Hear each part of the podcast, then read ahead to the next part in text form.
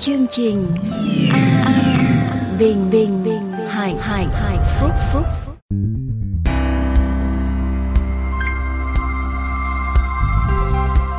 Kính chào quý vị. Kính mời quý vị lắng nghe lời Chúa trong Kinh Thánh qua mục sư Dương Quốc Tùng.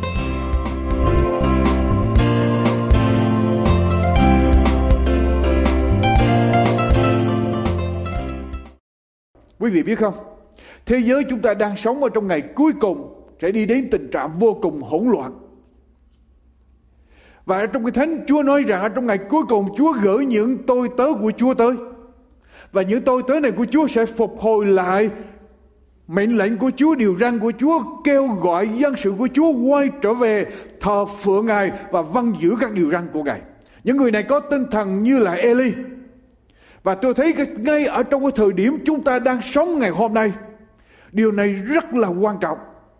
Và quý vị thấy rằng ở trong có vòng trong vòng khoảng một năm hơn một năm vừa rồi, tôi đã làm một cái sự quyết định là tất cả các bài giảng của tôi chỉ đi ở trong kinh thánh và đem kinh thánh ra nhiều được chừng nào tốt chừng đó để cho con cái Chúa thấy rõ chương trình của Đức Chúa Trời để chúng ta không lẫn lộn không bị lầm lẫn không bị lừa dối ở trong ngày cuối cùng, thế giới chúng ta đang sống, dân sự của Chúa phải biết rõ đường lối của Chúa. Hôm nay chúng ta sẽ đi đến điều răn thứ bảy. Điều răn thứ bảy, thưa quý vị, điều răn thứ bảy, ngăn ngừa tà dâm. Ngươi chớ phạm tội tà dâm. Ngăn ngừa tà dâm ngươi chớ phạm tội tà dâm. Điều răn thứ sáu nói rằng ngươi chớ giết người. Và điều răn thứ bảy nói rằng ngươi chớ phạm tội tà dâm không biết có điều gì mà Đức Chúa Trời thấy trước và Chúa cho hai điều răn này gần lại với nhau, đứng sát với nhau. người chớ giết người, người chớ phạm tội tà dâm. Hai điều răn này có liên quan với nhau. Và Chúa để gần lại với nhau. Quý vị, những vụ ngoại tình thường thường dẫn đến những vụ giết người. Dẫn, dẫn đến án mạng như thế Chúa đưa hai điều răn này gần lại với nhau ở tại Cộng hòa Czechoslovakia có một người vợ, một người phụ nữ khám phá ra là chồng của mình đã ngoại tình. Và bà ở trong sự đau khổ, đau đớn, bà suy nghĩ đến vấn đề giết chồng mình. Hay tự tử. Và cuối cùng bà thấy cuộc đời, tình đời đen bạc. Bà quyết định tự tử ngày hôm đó nhà của bà ở trên tầng lầu thứ ba. Bà bà quyết định tự tử bà nhảy ra. Cửa sổ nhảy xuống ở dưới đất. Để quyên sinh, chán đời. Khi bà rơi xuống ở dưới đất, bà chỉ bị thương nhẹ. Nhưng mà cái người mà bà rơi xuống lại đúng một người đang đứng ở bên dưới. Bà bà rơi xuống đúng cái người đó và người đó bị mất mạng và người đó chính là chồng của bà đang đứng bên dưới người đó bị thiệt mạng thưa quý vị, khi đấng tạo hóa toàn năng dựng nên thế gian này, dựng nên thế gian này ngài ban cho loài người nhiều món quà và trong tất cả những món quà mà Đức Chúa Trời ban cho loài người đều có giới hạn ở trong việc sử dụng. Tức là Chúa dạy chúng ta phải kiểm soát. Chẳng hạn như Chúa nói với Adam và Eva các ngươi được tự do ăn các hoa quả và trái cây ở trong vườn. Nhưng lại có một trường hợp ngoại lệ ngoại trừ cây ở giữa vườn. Tức là cây biết điều thiện và điều ác các ngươi đừng đụng đến, đừng ăn đến.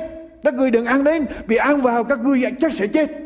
Cho nên những món quà mà Đức Chúa Trời ban cho loài người chúng ta phải học để sử dụng ở trong cái giới hạn mà Chúa dành cho món quà đó. Nếu chúng ta vượt ra giới hạn đó, chúng ta phạm tội và sẽ gây ra những đau khổ cho đời sống của chúng ta. Chúa ban cho chúng ta nước để mà uống.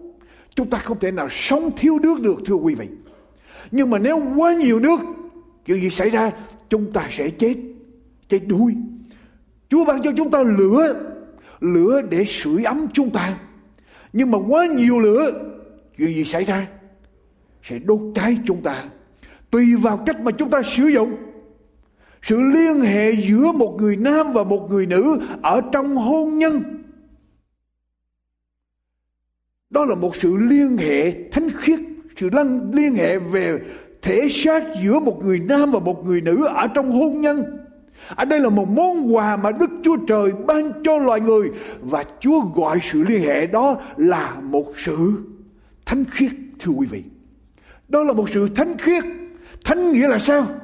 Tại sao Chúa gọi hôn nhân là thánh? Sự liên hệ thể xác ở giữa một người nam và người nữ, Chúa gọi là thánh lý do tại sao? Tại vì Chúa muốn chúng ta bảo vệ. Chúa muốn chúng ta biệt riêng sự liên hệ đó ra.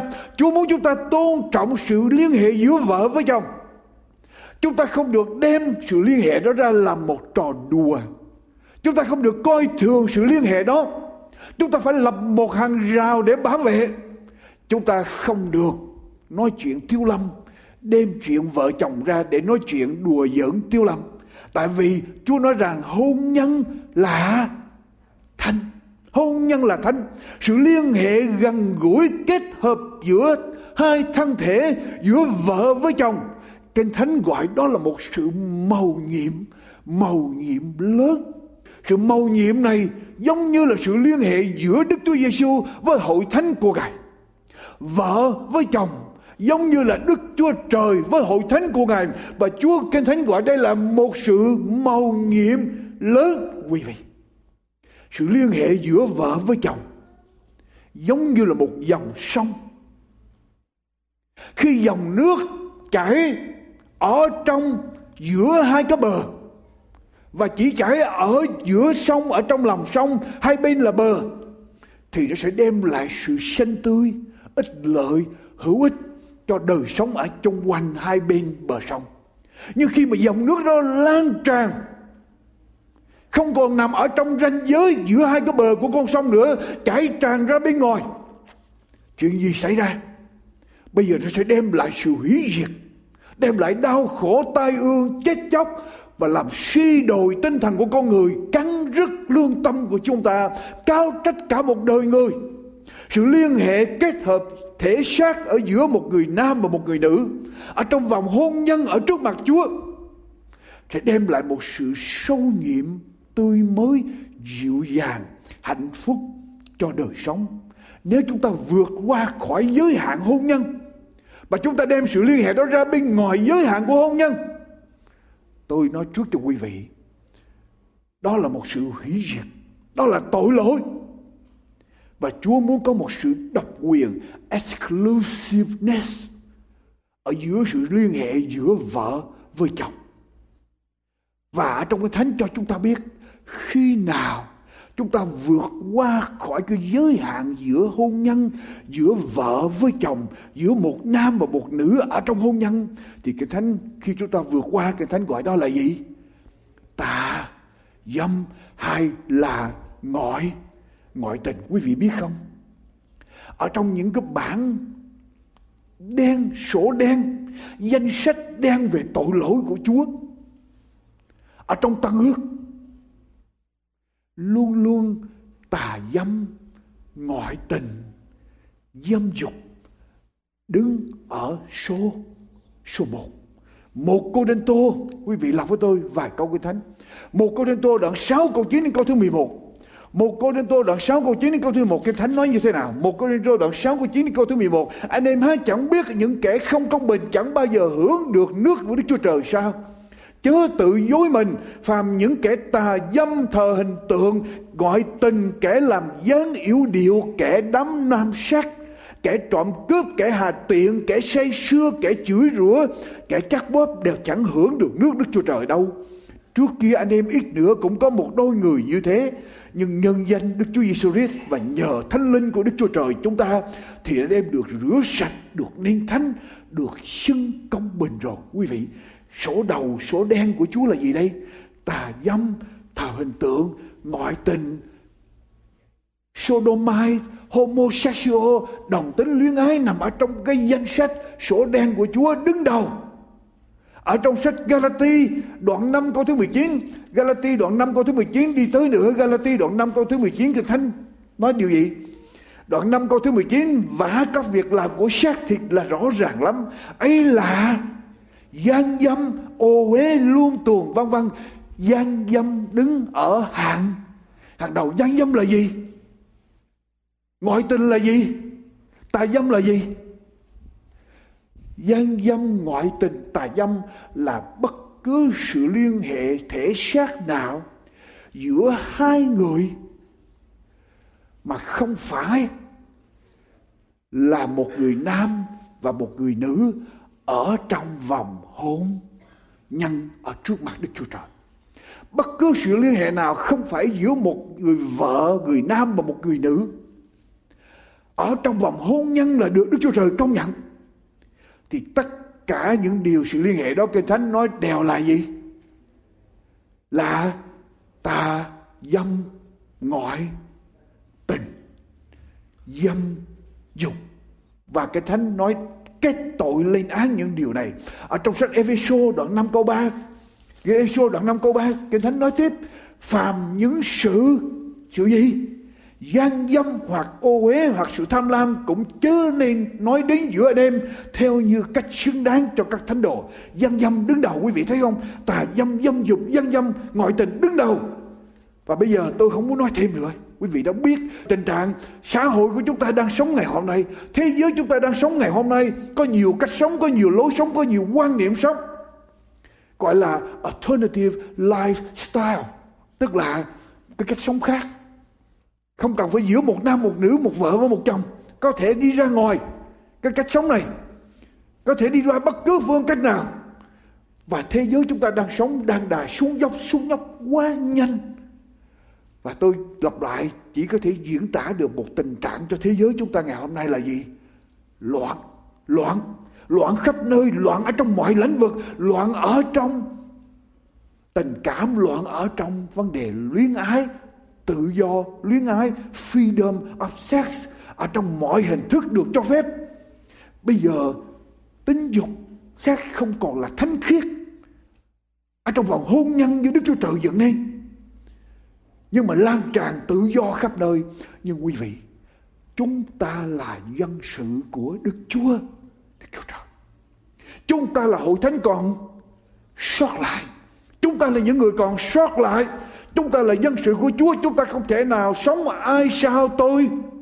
Tôi vậy, chúng ta là công dân của thiên đàng. Và quý vị quý vị có tin rằng chúa đang rất gần để tái lâm không? Quý vị có thấy được những biến cố xảy ra, những nan đề trong xã hội không? Và nếu chúng ta tin rằng Chúa đang rất tái, tái lâm rất là gần, chúng ta không thể nào chấp nhận lối sống của thế gian, tiêu chuẩn của thế gian, mà chúng ta phải làm gì? Quý vị, chúng ta phải nêu cao tiêu chuẩn của Đức Chúa Trời. Amen. Chúng ta là dân sự của Chúa, quý vị. Tôi không cần biết ở trong quá khứ quý vị như thế nào. Tôi không cần biết trước cái giờ phút này, trước khi quý vị nghe bài giảng này, quý vị đời sống quý vị ra sao. Tôi không cần biết. Đó là chuyện mà Chúa thấy, Chúa biết hết. Tôi chỉ cần biết ngay sau bài giảng này, từ đây trở đi.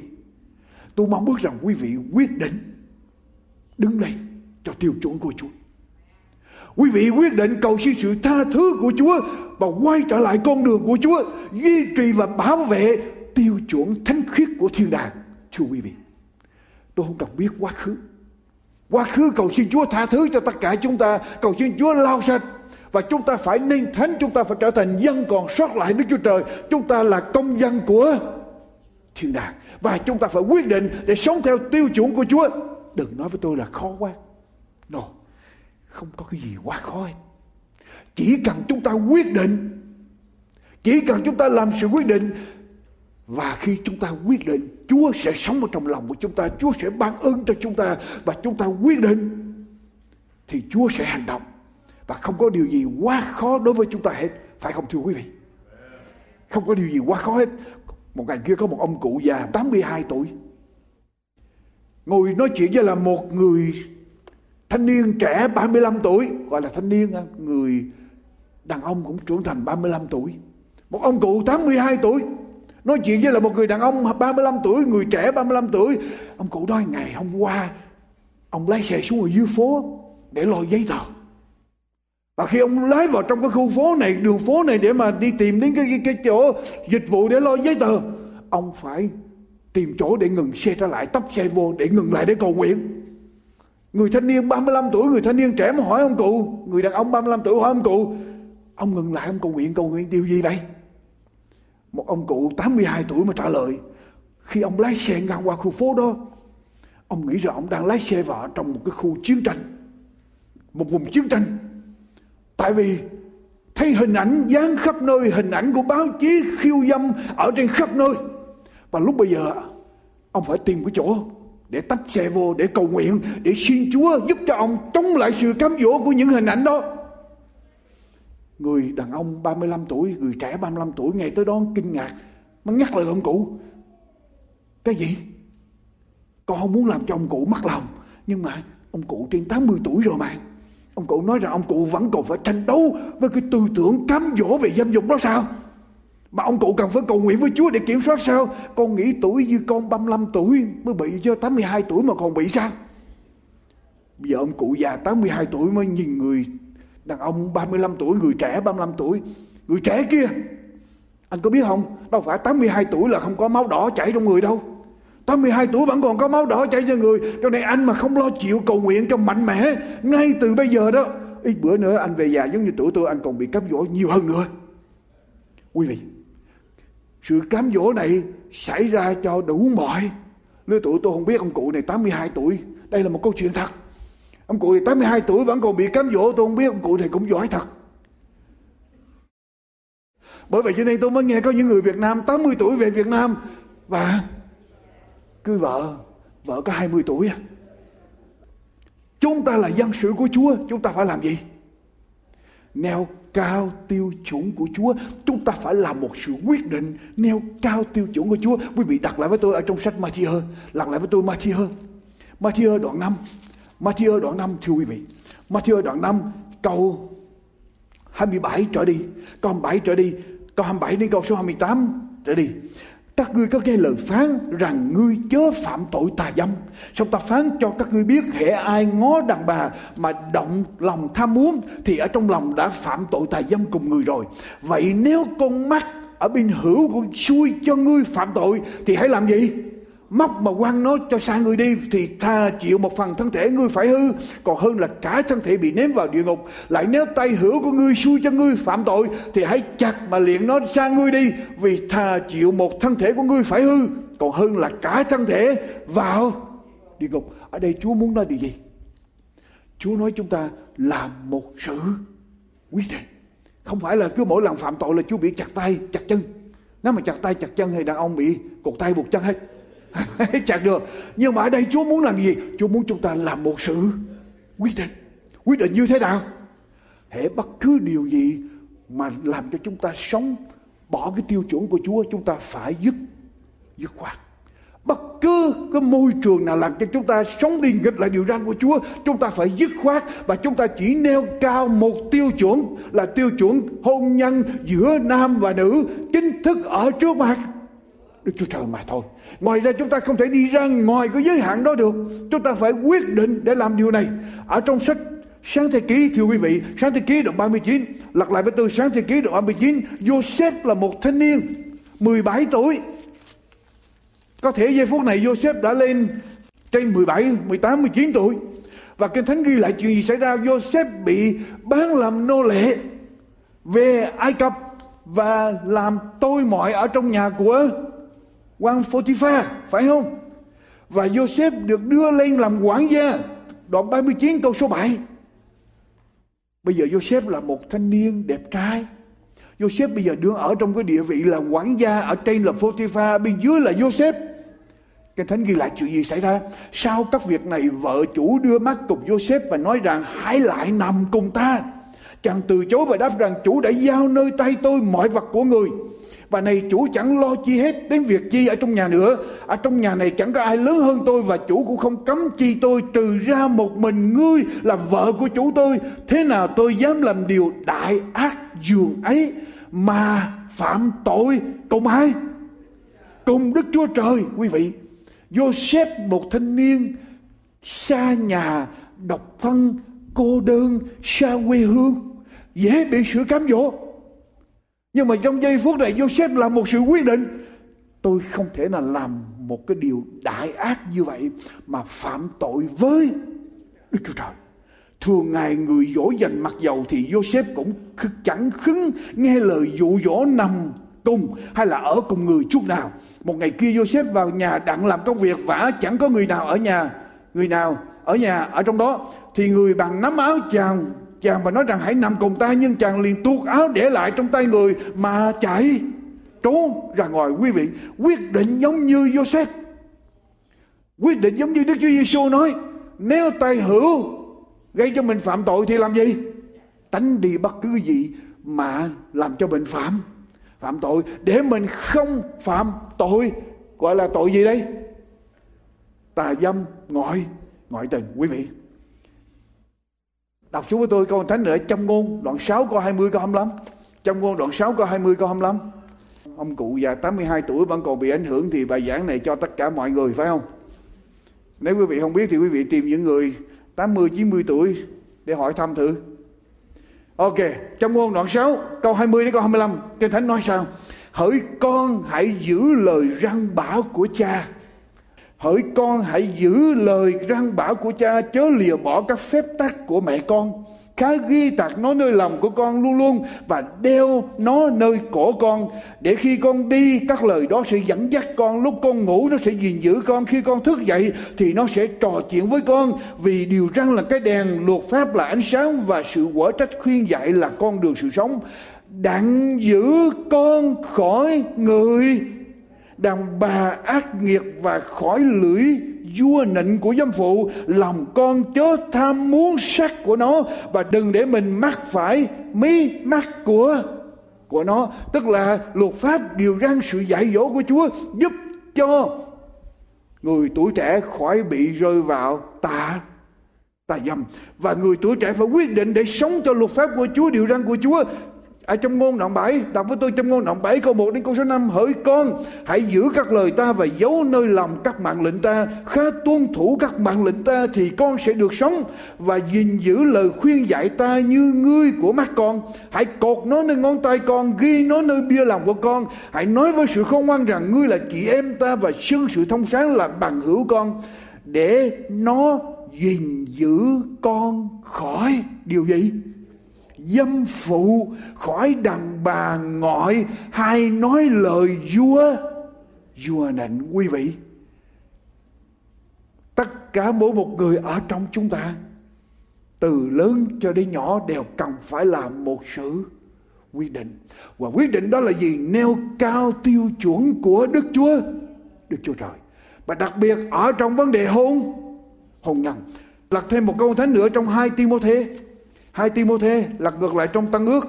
2 Timôthê, đoạn 2 câu 20 câu 21 trang 266 trang 266 ở trong một nhà lớn không những có bình vàng, bình bạc mà thôi, cũng có cái bằng gỗ, bằng đất nữa. Thứ thì dùng cho việc sang, thứ thì dùng cho việc hàng. Vậy ai giữ mình cho khỏi những điều ô hế đó, thì sẽ như một cái bình quý trọng làm của thánh, có ích cho chủ mình và sẵn sàng cho mọi việc. Lành. Chúa sử dụng chúng ta như thế nào tùy chúng ta giữ thân thể của chúng ta như thế nào cho danh của của Chúa. Thân thể của anh em là đền thờ của Đức Chúa Trời, Đức Thánh Linh ngự vào và chúng ta giữ thân thể cho thánh khiết thì Chúa sẽ giữ, Chúa sẽ sử dụng chúng ta ở trong mức độ rộng lớn. Nếu chúng ta không giữ thân thể chúng ta khánh khiết thì Chúa không thể nào sử dụng được. Cho nên quý vị, tôi lặp lại, quá khứ của quý vị như thế nào, tôi không thành vấn đề. Tôi chỉ mong ước ngay từ giây phút này trở đi, quý vị làm một sự quyết định. Tất cả chúng ta làm sự quyết định. Đó là gì? Nêu cao tiêu chuẩn của của Chúa. Nêu cao tiêu chuẩn của Chúa, cầu xin Chúa tha thứ cho quá khứ. Nêu cao tiêu chuẩn của Chúa để chúng ta sống theo tiêu chuẩn của Chúa. Ở trong hôn nhân của chúng ta, ở trong sự liên hệ giữa nam và nữ, chúng ta phải có sự độc quyền. Exclusiveness. Chúng ta phải được, chúng ta phải coi trọng sự liên hệ giữa một người nam và một người người nữ.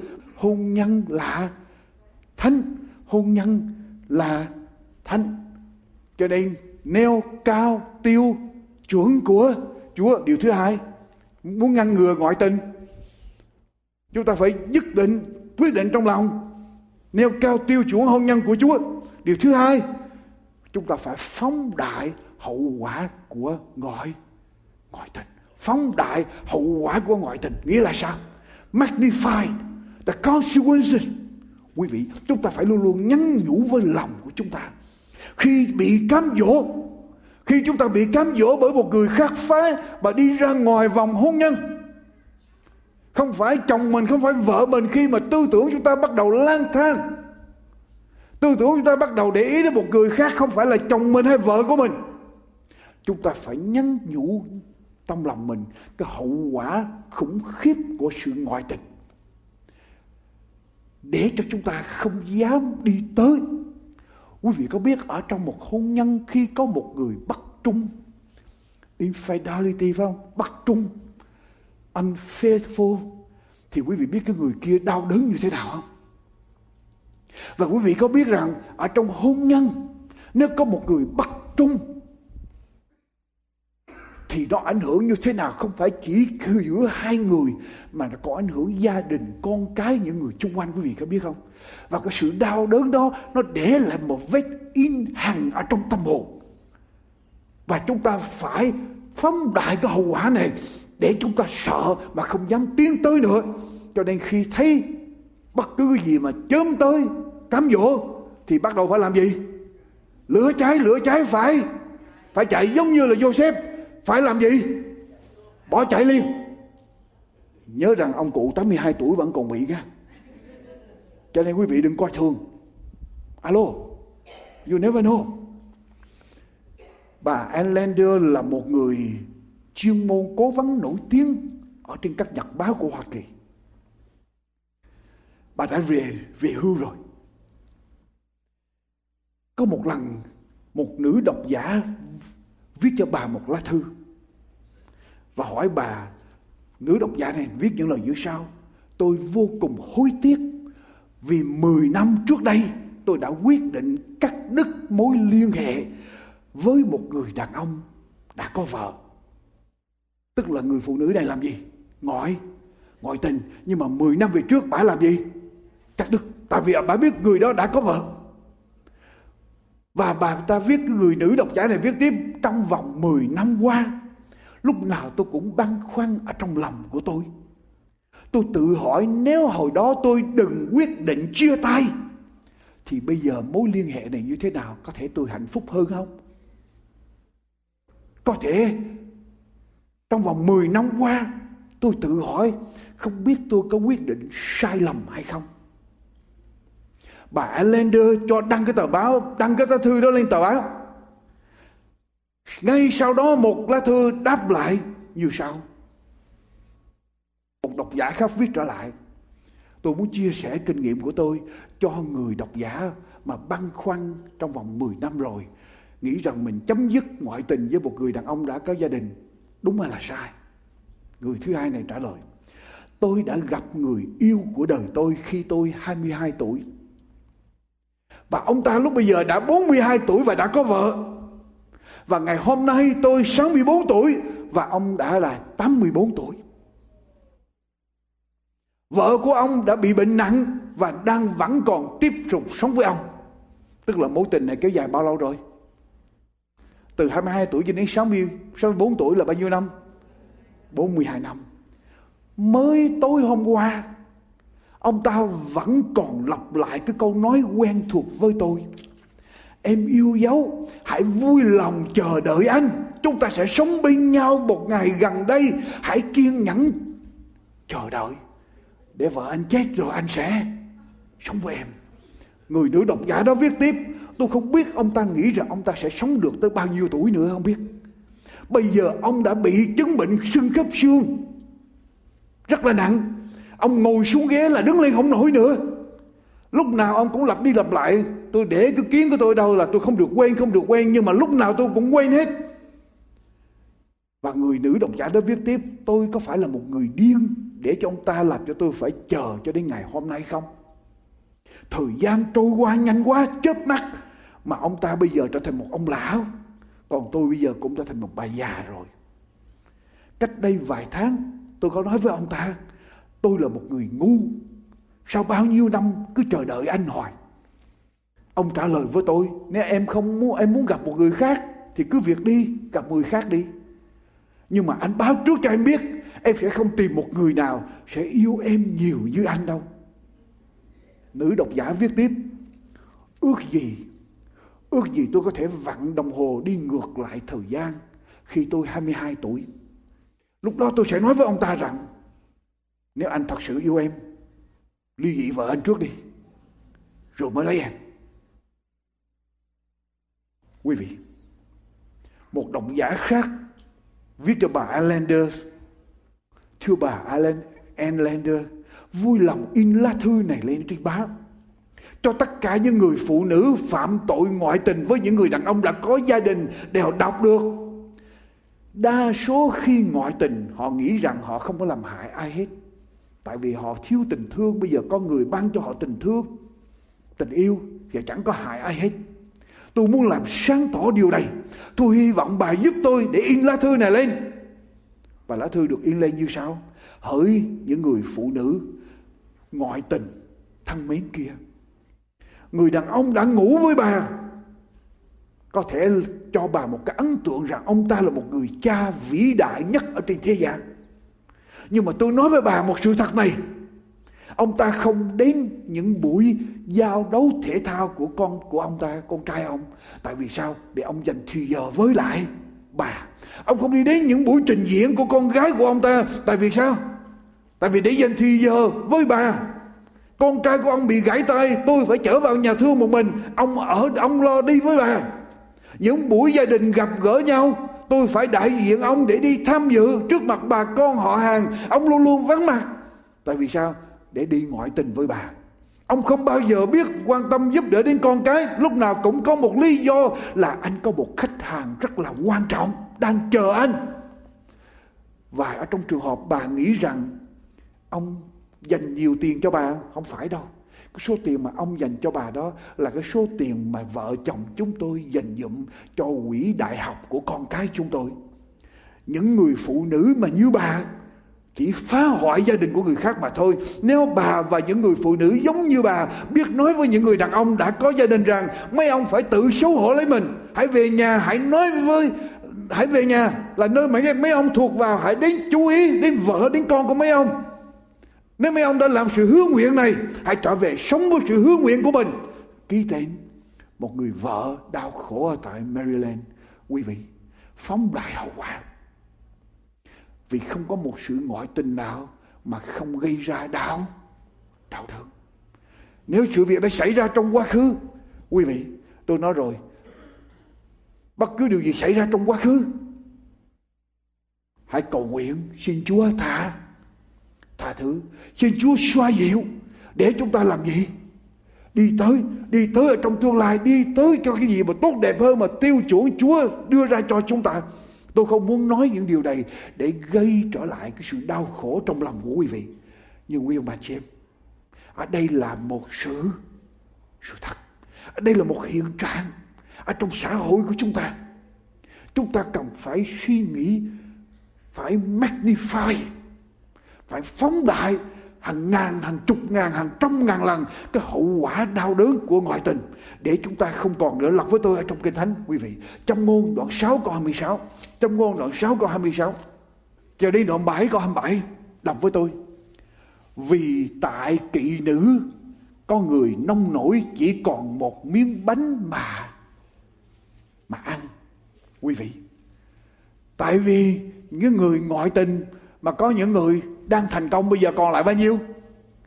Chỉ còn là cái áo để mặc. Chỉ còn là một miếng bánh để ăn mà thôi. Người dâm phụ vẫn lừa sẵn linh hồn quý báu. Há có người nào để lửa ở trong lòng mình mà áo người lại chẳng bị? Cháy sao quý vị? Ngoại tình giống như để lửa ở trong ở trong lòng. Lửa mà để ở trong áo mình nghĩa là sao? Quý vị lấy lửa để và quý vị nói rằng tôi không nóng, tôi không bị phỏng, người tôi không sẽ bị đốt cháy. No.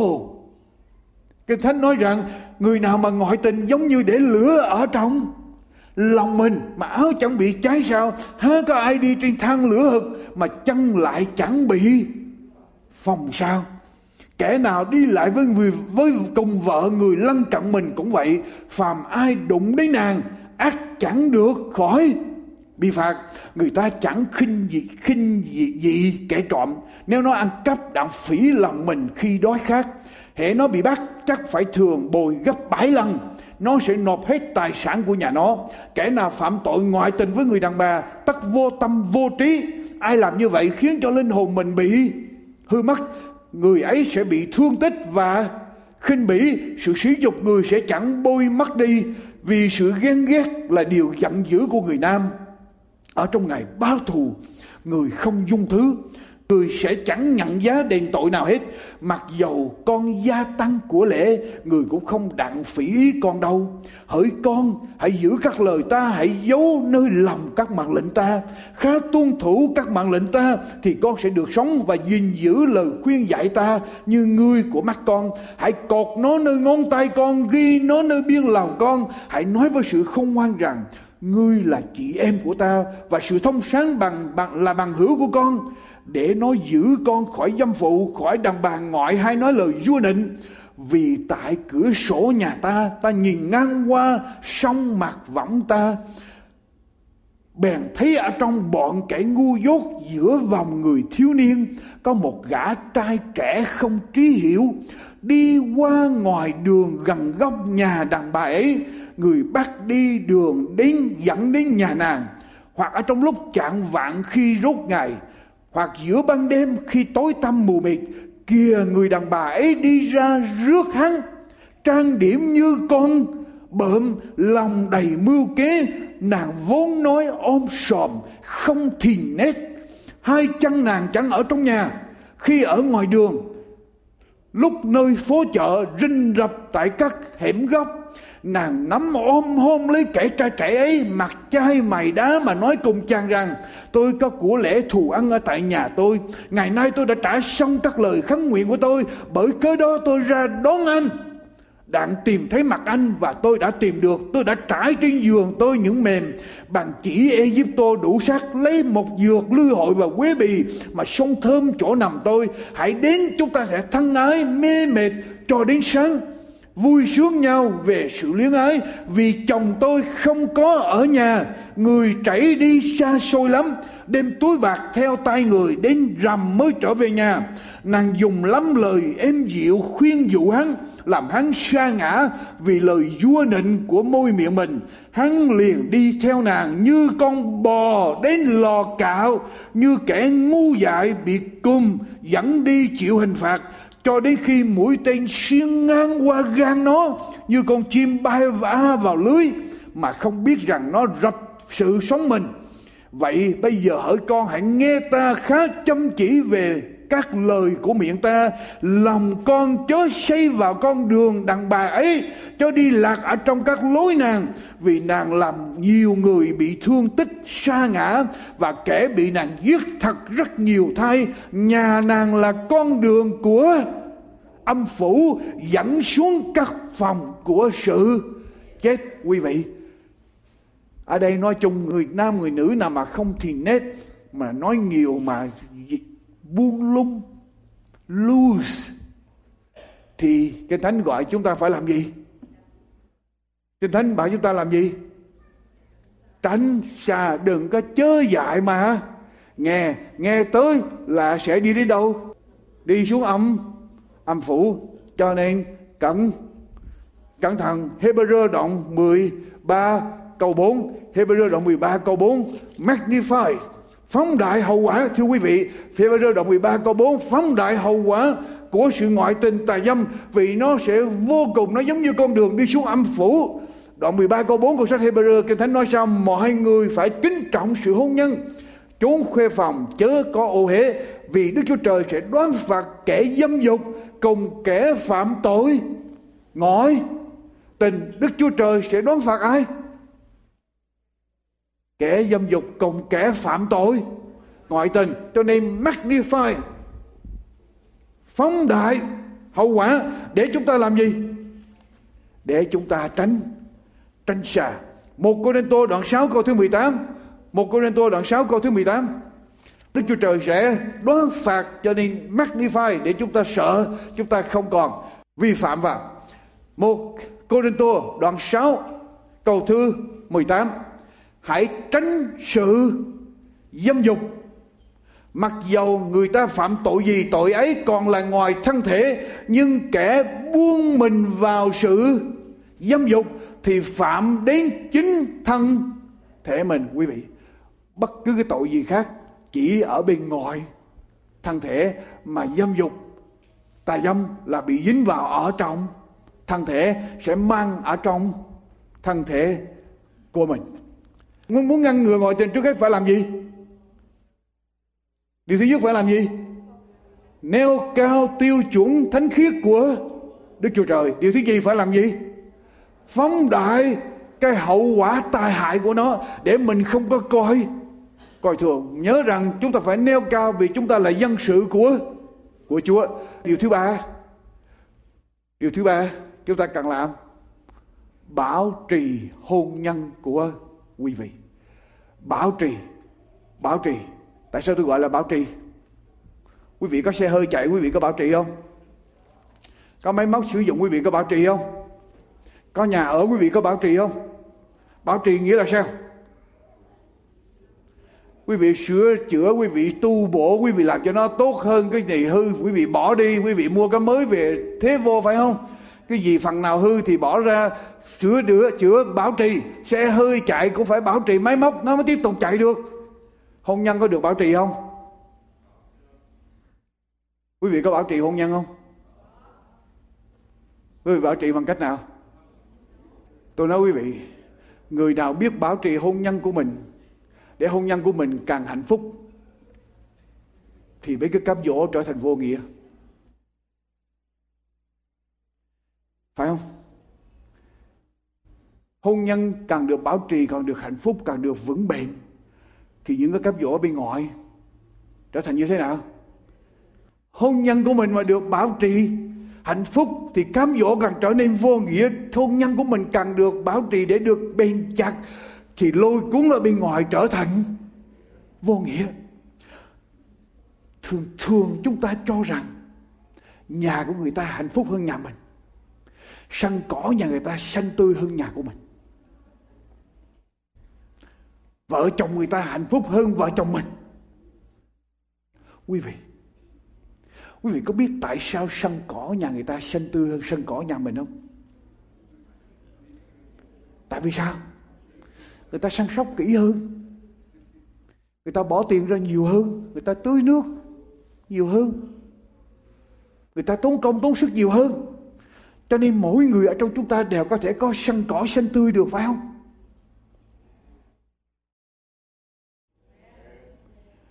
Mỗi người trong chúng ta đều có thể có được gia đình hạnh phúc nếu chúng ta biết vuông trồng, gây dựng, bảo trì, maintain. Chúng ta chịu bỏ công, bỏ sức, chịu trả cái giá. Không chịu trả giá mà cứ so sánh với người khác. Nếu chúng ta chịu bỏ công, bỏ sức để trả giá ra để bảo trì hôn nhân của mình. Mà quý vị đừng quên, ông cụ 82 tuổi vẫn còn bị ảnh hưởng cho nên quý vị ở đây, ai trên 82 tuổi thì hãy tính chuyện khác. Còn dưới 82 tuổi thì phải lo mà. Kể là có tôi câu thánh này. Một Corinto. Một Corinto. Đoạn 7 câu 1 đến câu 9. Đọc với tôi đoạn kinh thánh này. Một đến câu đoạn 7 câu 1 đến câu 9. Luận đến các điều hỏi trong thư của anh em, tôi tưởng rằng đàn ông không đụng đến đàn bà là hại hơn. Xong cho được tránh khỏi mọi sự dâm dục thì mỗi người đàn ông phải có vợ, mỗi người đàn bà phải có chồng. Chồng phải làm hết bổn phận của mình đối với vợ và vợ đối với chồng cũng vậy. Vợ không có quyền tự chủ về thân mình, bạn là chồng, chồng cũng vậy không có quyền tự chủ về thân mình, bạn là vợ, đừng từ chối nhau trừ ra khi hai bên ưng thuận, tạm thời. Để chuyên việc cầu nguyện rồi trở lại hiệp cùng nhau, kẻo quỷ sa tăng thừa khi anh em không thiền mình, mà cám dỗ chăng? Ấy đó là sự tôi thuận cho phép, chứ chẳng phải sự tôi truyền biểu tôi muốn mọi người đều được giống như tôi. Tức là sống độc độc thân, song mỗi người đã được ban riêng cho mình bởi đức chúa trời. Người này thể này, kẻ kia thể khác. Tức là những người sống độc thân cũng là một cái ơn mà chúa ban ban cho. Và những người có gia đình cũng là một cái ơn mà chúa ban cho. Vậy tôi nói với những kẻ chưa cưới gả và kẻ quá bụa rằng, ở được như tôi thì hơn xong, nếu họ chẳng thiên mình được, thì hãy làm gì? Cưới gả, vì thà cưới gả còn hơn là để cho lửa tình. Ung đốt quý vị, đây là những điều mà quý vị phải nhớ. Không phải tất cả mọi người đều phải lập gia gia đình. Đừng có nghe bài giảng này xong rồi ra nói rằng phải lập gia đình không phải tất cả mọi người đều phải lập gia đình. Tùy theo ơn mà chúa ban cho. Chúa cho có người lập gia đình, chúa cho có người sống độc thân cho danh của chúa. Đó là chuyện chúa ban cho. Sống độc thân là một cái ơn mà chúa ban cho. Mà nếu sống ở trong hôn nhân thì tránh sẽ không bị tà tà dâm ok. Sống ở trong hôn nhân xong cho được tránh khỏi mọi sự dâm dục, thì mỗi người đàn ông phải có, vợ và mỗi người đàn bà phải có. Chồng ngoại trừ trường hợp chúa ban cho mình cái ơn sống độc độc thân. Vợ chồng thì phải làm trọn bổn phận với với nhau, cho nhau. Vợ chồng phải làm trọn bổn phận với nhau, nếu anh em không làm trọn bổn phận cho nhau thì quỷ sa tăng nó sẽ rình ở bên ngoài. Thì ông cụ 82 tuổi vẫn bị cám dỗ như thường. Cho nên vợ chồng phải làm trọn bổn phận cho nhau. Thuộc linh cầu nguyện thông công với Chúa phải đặt ưu tiên số số một ở trong đoạn kinh thánh này. Để cầu nguyện, để thông công với Chúa và điều kế tiếp, ma quỷ luôn luôn đi chung quanh để tấn công vợ hay là chồng. Cho nên ai có vợ, có chồng. Ai sống độc thân, Chúa cho như vậy. Ok, good. Không sao hết. Không bị cám dỗ. Tốt. Ai có vợ, có chồng. Tốt. Chúa cho, tại vì Chúa nói đàn ông ở một mình thì không không tốt. Cho lập gia đình thì tốt. Nhưng mà coi chừng phải lo làm điều gì? Bảo trì hôn nhân của của mình. Còn nếu không ma quỷ sẽ tấn công. Ở trong quyển sách His Needs and Her Needs, tức là nhu cầu của nàng, của chàng và nhu cầu của nàng, tiến sĩ Willa Holly cho biết những điều như sau. Tôi có cho quý vị cách đây hơn một năm, tôi đã tặng mỗi gia đình một quyển sách này. Tôi không biết quý vị có đọc hay không, có nhớ hay không. Nhu cầu của người nam, nhu cầu của người chồng. Thứ nhất, intimacy, gần gũi. Người chồng muốn gần gũi với vợ mình. Đây là cái điều mà, đây là nhu cầu của người người chồng. Điều thứ hai, cho nên khi người chồng mà muốn gần gũi với mình, đừng có làm gì, đừng có đẩy đi, đừng có rút lui. Điều thứ hai, người chồng cần một người bạn đồng hành. Recreational companionship, một người bạn đồng hành. Ví dụ như người chồng mà thích coi thể thao, mình không thích coi thể thao, đôi lúc mình cũng nên làm gì? Ngồi bên cạnh để mà coi, giống như đồng hành với lại chồng mình recreational companionship. Điều thứ ba, người chồng cần một người vợ attractive, tức là như thế nào? Sửa soạn một chút. Tôi nói sửa soạn một chút, tức là sao? Đừng có để nước mũi chảy, quần ống cao, ống thấp, đầu tóc đầu tóc rối bời, năm ngày chưa tắm. Đừng làm như vậy. Phái nữ gọi là phái gì? Phái đẹp, mà ở trong nhà giống như là tôi không biết dùng chữ gì. Cho nên người chồng cần có người vợ như thế nào? Tại sao mấy ông chồng đi ra hay nhìn người bên ngoài? Mấy bà đi ra ngoài sửa soạn rất là kỹ lưỡng nhưng mà ở trong nhà thì sao? Để bê bối vô cùng. Cho nên một trong nhu cầu người đàn ông là cần người vợ mình sửa soạn chút cái điều thứ tư người chồng cần người vợ mình hỗ trợ trong gia đình, hỗ trợ, cần có sự hỗ trợ trong nhà. Tức là người chồng làm cái gì? Người chồng cần vợ hỗ trợ, support. Người vợ đừng có nói ra, đừng chống lại. Người vợ support miễn sao người chồng làm đúng theo chương trình của Chúa thì thôi. Còn làm sai thì dĩ nhiên phải chống lại, phải có tiếng nói. Nhưng người chồng cần có người hỗ trợ từ ở trong nhà. Người chồng làm gì cũng vậy. Và điều thứ năm, người chồng cần cái sự kính trọng, ngưỡng mộ, admiration của người vợ. Đừng có đối xử với chồng mình giống như là mẹ hay là chị hai vậy. Nhớ là mấy ông đi lấy vợ chứ mấy ông không đi lấy đi tìm mẹ, mẹ hay là tìm chị hai. Nhưng mà có những người vợ đối xử với chồng mình giống như là mẹ hay là giống như chị hai. Cho nên quý bà nhớ được điều này không? Người chồng cần điều gì? Gần gũi. Đừng có đuổi xua đuổi chồng mình giống như là xua đuổi cùi hủi vậy người chồng cần điều gì? Bạn đồng hành, người bạn đồng hành. Người chồng cần người vợ như thế nào? Sửa soạn chút tôi gọi như vậy là đơn giản. Là dễ nhìn chút đừng có để đầu tóc rối bời, bê bối quá không được. Người vợ, người chồng cần gì nữa? Cần sự hỗ trợ ở trong gia đình khi người chồng làm công việc. Sự hỗ trợ trong nhà rất quan trọng. Người chồng cần gì nữa? Sự ngưỡng mộ hay là kính trọng? Chúa nói rằng, người đàn ông phải yêu vợ và người vợ phải kính chồng cho nên, vợ cần phải kính trọng chồng. Đừng có đối xử với chồng giống như là mẹ hay là giống như là chị. Chị hai, ok? Bây giờ người vợ cần gì? Người vợ cần sự chiều mến, săn sóc, chăm sóc. Người vợ cần sự chiều mến, săn sóc của người chồng. Nghe mấy ông chồng lo đi làm nhiều quá, về nhà mệt mỏi quá rồi không có nhẹ nhàng với vợ nói chuyện với vợ không có nhẹ nhàng. Ok? Người vợ cần sự nói chuyện trò chuyện. Cần sự trò chuyện nói chuyện của chồng mình.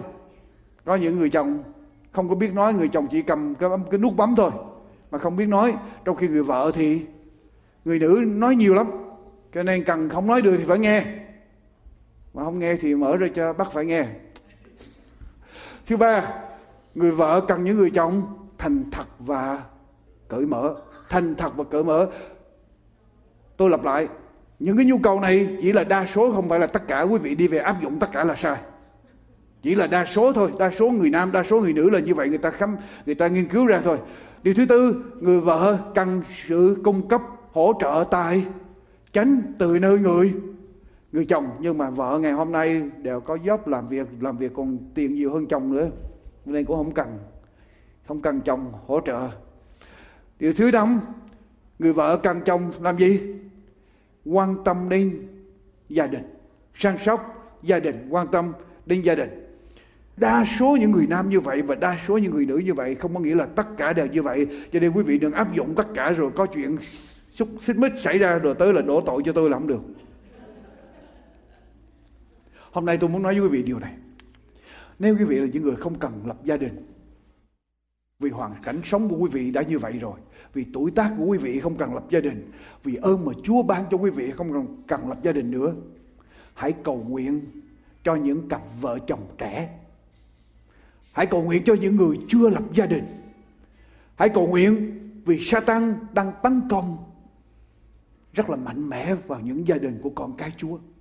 Cho nên quý vị không phải lo những chuyện kia. Chúa cho quý vị không cần lập gia đình, thì nên tập trung thời giờ của mình cầu nguyện cho những cặp vợ chồng trẻ ở trong hội thánh, phải không nếu quý vị làm cha làm mẹ, hãy cầu nguyện cho Chúa để Chúa gửi những thanh niên, thiếu nữ biết tin tiếng tin kính Chúa, kính sợ Chúa để cho con mình lập gia đình ở trong tương lai để cho gia đình của chúng được mạnh mẽ ở trong Chúa. Quý vị, con gái đầu tiên của tôi vừa ra đời là tôi làm một cái kết ước liền với Chúa là tôi cầu nguyện cho nó mỗi ngày. Và từ đứa con gái đó cho đến ba đứa con, tôi cầu nguyện cho nó mỗi ngày để xin Chúa dẫn cho nó gặp đúng cái người mà Chúa chọn cho nó. Để nó lập gia đình, nó biết kính sợ Chúa, tin kính Chúa tối hôm qua tôi nói chuyện với là con gái út tôi. Ba rất là mừng mấy đứa con học hành, được thành công. Nhưng mà ba cũng sẽ rất là buồn nếu mấy con không trung tín với Chúa, bỏ Chúa. Thà mấy con không học cao mà mấy con trung tín với Chúa còn hơn. Cho nên cầu nguyện cho con cái của mình biết, tin kính Chúa, kính sợ Chúa, bước đi ở trong đường lối Chúa cầu nguyện cho con cái của mình ở ngoài kia có quá nhiều cám dỗ. Tôi với vợ tôi nói với nhau, cho đến khi cháu của mình thôi để cho mấy đứa con mình nó chịu trận. Còn cám dỗ bên kia quá nhiều, ở ngoài kia quá nhiều, làm sao cháu mình nó có thể sống được? Tôi nói với vợ tôi, thôi lúc đó lúc đó lúc đó con của mình nó lo chứ, đó không phải mình lo nữa. Nó phải lo bảo vệ con của nó. Quý vị cầu nguyện cho con cháu của chúng ta. Và như tôi nói với quý vị dầu cho bất cứ quá khứ như thế nào, bất cứ chuyện gì xảy ra. Cái thánh nói rằng có những người ở tại hội thánh Corinto trước đó, họ tà dâm, họ thờ hình tượng, họ ngoại tình, họ sống đời sống đồng tính luyến ái, họ sodomite sống như sodom. Họ trộm cướp, họ chửi rủa, họ hạt tiện, họ đủ thứ hết nhưng mà cái thánh nói rằng trước kia anh em cũng có những người có một đôi người giống như vậy nhưng nhân danh Đức Chúa Giêsu Christ và nhờ Đức Thánh Linh của Đức Chúa Trời chúng ta mà anh em được rửa sạch, được nên thánh và được sự công bình. Dầu cho bất cứ điều gì xảy ra trong quá khứ, quý vị, tôi muốn kêu gọi quý vị tha thiết với quý vị ngay từ giây phút này làm sự quyết định đó. Đứng lên với Chúa. Tin nhận Chúa. Để huyết của Đức Chúa Giêsu lau sạch đi tất cả những tội lỗi trong quá khứ. Để Đức Thánh Linh làm cho quý vị được nên thánh ở trong Chúa. Để Đức Thánh Linh giúp sức cho quý vị sống theo đường lối của Chúa. Sự công bình, tiêu chuẩn, thánh khiết của Chúa. Quý vị có sẵn sàng nói với Chúa điều này không? Ở trong đời sống quý vị không? Có sẵn sàng nói với Chúa rằng lại Chúa, lau sạch quá khứ của con quá khứ con không biết, quá khứ con đi nghịch lại đường lối Chúa. Quá khứ con phạm tội lên với Chúa.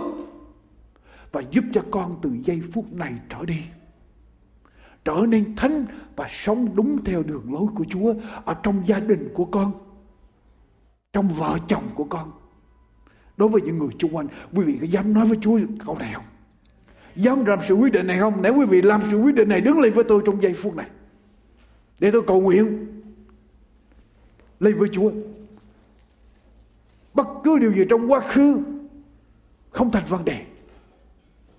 Như ở trong cái thánh đại nói, Trước kia anh em ít nữa cũng có một đôi người như thế Nhưng nhân danh Đức Chúa Giêsu Christ Và nhờ Đức Thánh Linh của Đức Chúa Trời chúng ta Anh em đã được rửa sạch, được lên thánh và được xưng công bình rồi.